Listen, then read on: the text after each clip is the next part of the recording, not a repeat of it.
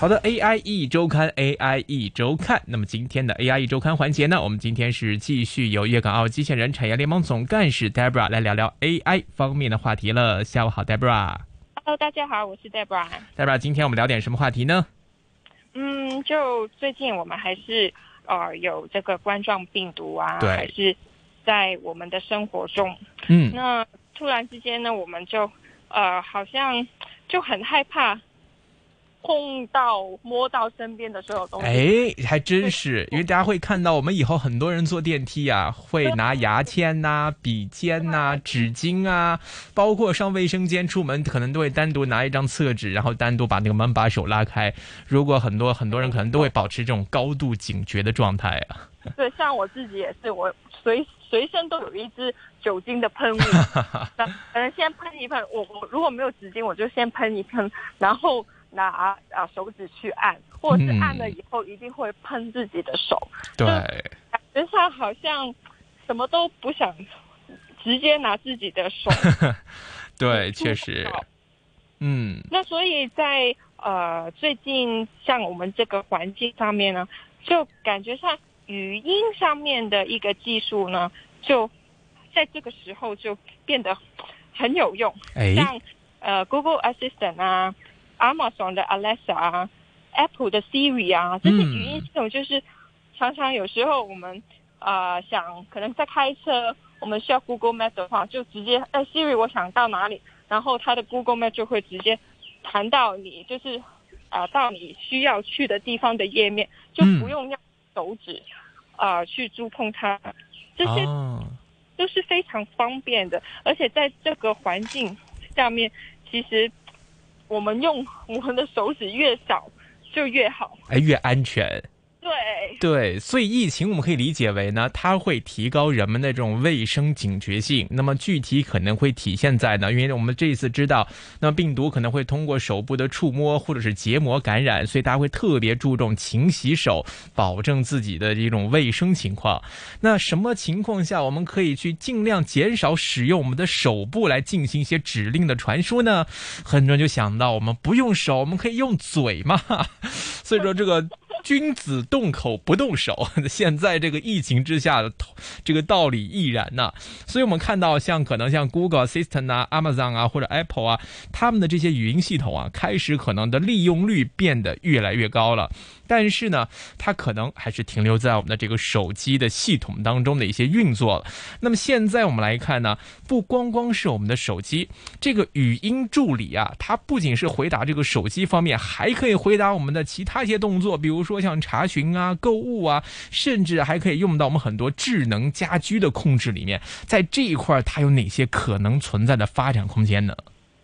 那像我们尽可能就希望可以避免呃刚刚所说的不用触碰我的智慧的手机啦，嗯，然后可能在家里，我们 就可能就张开口哦，想开灯、关灯，嗯。或者是电视遥控器，或者是我们的冷气机，或者是大门啊、房门啊、啊房间门啊，那个我们都就就可以懒就懒了，就可以不用手就不用手。可是我记得还啊、有一段时间，可能几年前，曾嗯经也是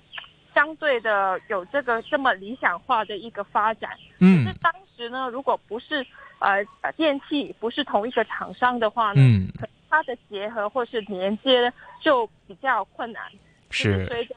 不同的开发商，而且它的融合的技术呢就越来越好，可能嗯不同的、呃呃生呃就是不同的电器呢，呃不同的厂商它也可以通过中央的系统去结合，而不需要一定要同一个啊、呃发展商发展商。对，这边其实我记得呢，大概在几年前吧，我记得当时呢是某一款手机，它有一个广告，当时呢它的推广宣传的重点呢就是在于手机的智能家居的连接性上。当时是什么一个状态呢？我还记得那个广告呢是古天乐吧，我记得好像他是要赶在女朋友回家查岗之前呢，想要把家里都安排布置好，比如说空调温度先打好啊，这个水先热好啊，空调先开到温度啊，那么包括这个门。门锁要怎么怎么样啊。那么当时呢，他还在外面，为了赶在女朋友之前把家里都布置好，就在手机中输入指令，最后在女朋友回到家的前一刻进到房间里面，他自己。刚到家，一切都已经布置好了。在几年前，可能觉得这个感觉好像离我们还很遥远，但是可能就几年的时间，现在的这种智能家居的控制啊，其实就已经切切实实的来到我们的生活里面。其实大家如果有去逛一些手机店呐，都会看到，其实很多品牌的一些厂商，他们都已经推出了类似的智能家居系统。那么这个功能，其实大家可能都，可能我想很多人应该都还没有尝试到。也是机缘巧合，我前段时间是才获得了一个智能音箱。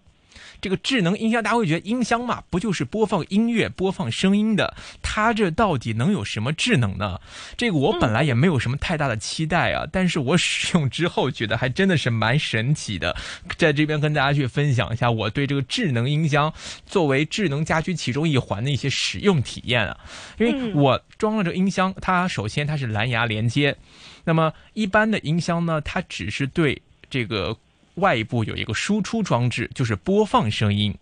那么它这个音箱呢，它还多了一个功能，就是输入声音，就是它那个音箱上面会有个麦克风，它会听到你在说什么。比如说，我每次一开机，我的电脑一跟我的蓝牙音箱自动连接之后，它就会提示你蓝牙音箱已连接，然后，然后。有，因为它是能够听到我们说话的，所以就是很多时候呢，我在不经意间跟家人的一个聊天的一个说话，都会某时激起他的一个反应。比如说我叫某某，你过来一下，他那个精灵可能就以为是在说他，就突然音箱就响了，主人我在呢。有什么事吗？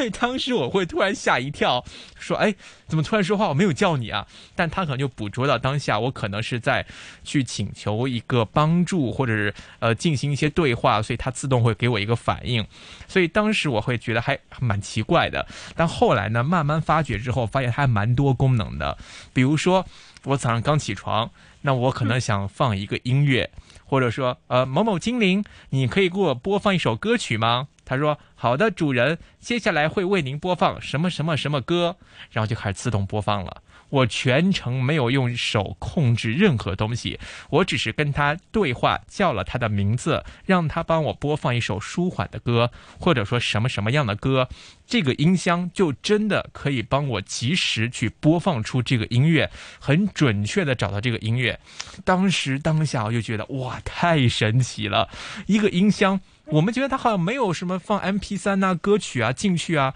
哎，它好像怎么就可以自己找到这样的音乐播放出来？所以这个就是智能家居当中的一环。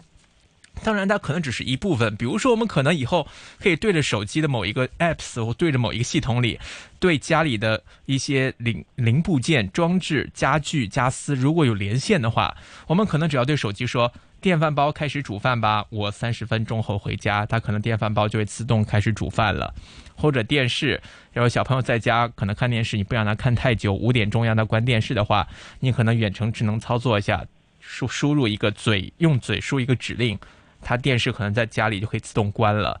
就之类的这样的一个。就是远程操控，或者说在进程用语音来取代手势，或者是直接在键盘 keyboard 这种物理输入的方式，哎，我觉得好像是真的有越来越多的实现的可能，而且给我们带来方便的程度。比如说，哎，我在炒菜，那我炒菜的时候手拿着锅跟铲，我可能未必有手再去关个灯、开个灯、开油烟机，那我可能说，哎，油烟机强度摆大一点。我输这个指令，可能油烟机受到这个抽油烟机受到这个指令之后，它的抽风系统就功率变更大一点之类的，所以大家会想想，觉得哇，这个好像真的很神奇啊，好像我想什么说一声就可以直接做到的感觉，好像人类真的变得是越来越懒了。可是你这样讲呢，我又突然有一个奇想，嗯，就是如果这个呃语音这个呃软件啊，或者是工具能够运用运用到。医疗上面，嗯，可能就说，呃，以后可能有一个医疗的机器人，嗯，那我们手术可能有不同的工具嘛，对，我们常会听到有一些医疗事故，嗯，可能就是拿错了工具，或者是有一些东西漏了在里面。那我们先不讲，可能有医疗手手臂这些比较还还在研发阶段的一些机器，可能只是我们还是医生去做手术，可是，在递工具的时候，可能人手上面有时候还是会污染嘛。嗯。可是如果能够有机器人，然后你一个声控，一个语音，我需要需要什么什么工具，然后它就直接端到你的旁边。那完全是用声控的，对啊，对，而且而且，如果你讲的非常清楚，那个呃输入非常清晰的话，不会当中不会有误会，嗯，可能也人为之间的沟通还是会有误会，对，或者是一个失神，可能护士在旁边的助手一个失神，或者是对看错了、拿错了、弄错了，这很难免。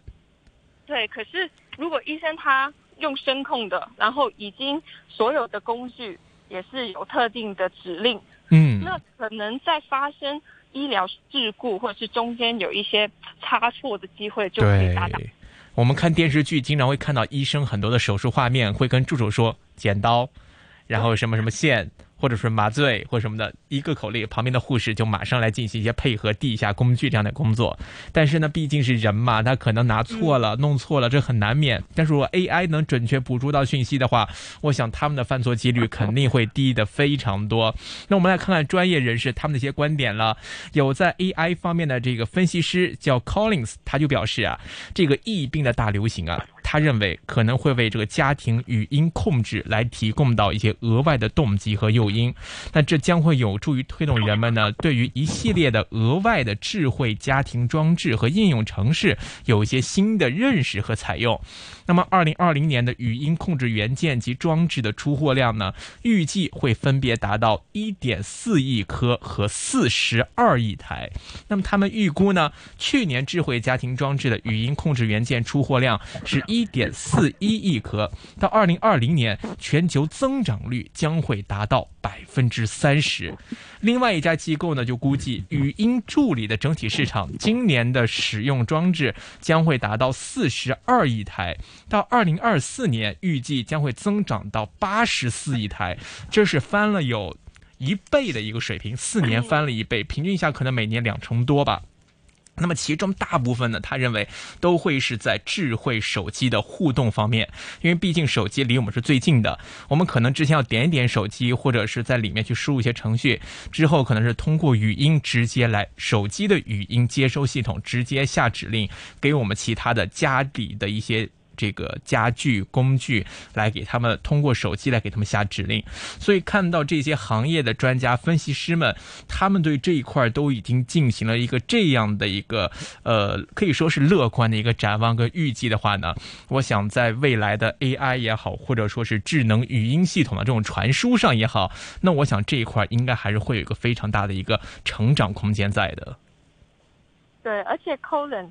也表示啊，他预计智慧锁啊、智慧门铃啊，以及其他的智慧家庭系统呢，也会越来越受到关注，进而呢免除由于就是新冠病毒大流行导致的个人接触和面对面互动的需要。那尽管呢目前呢还没有相关资料，但由于呢隔离封锁，语音助理的使用率呢正在大幅上升。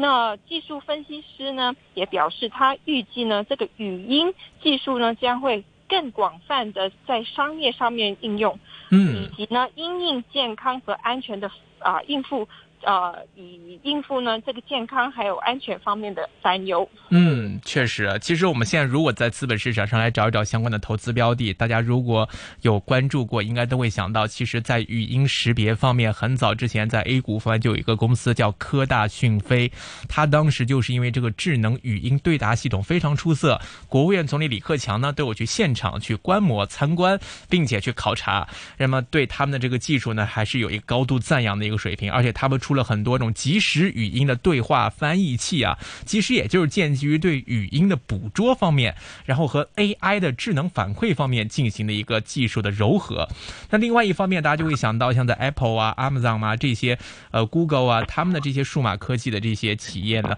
他们也一直在这一块进行布局。那么，我想他们在这一块的未来发展中，应该也都不会落后。那么，相信在这一块的业务或者是长远的发展，也将会为他们将来的企企业盈利去提供不少的增长的。好的，时间关系呢，我们今天就先跟 Debra 聊到这里，也感谢 Debra 给我们带来的话题分享。我们下周节目时间再会，拜拜，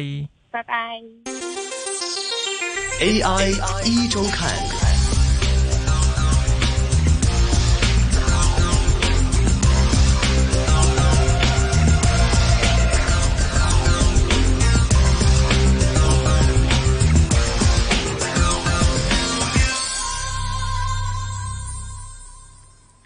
好的，AI 一周看之后呢，在稍后的时段当中。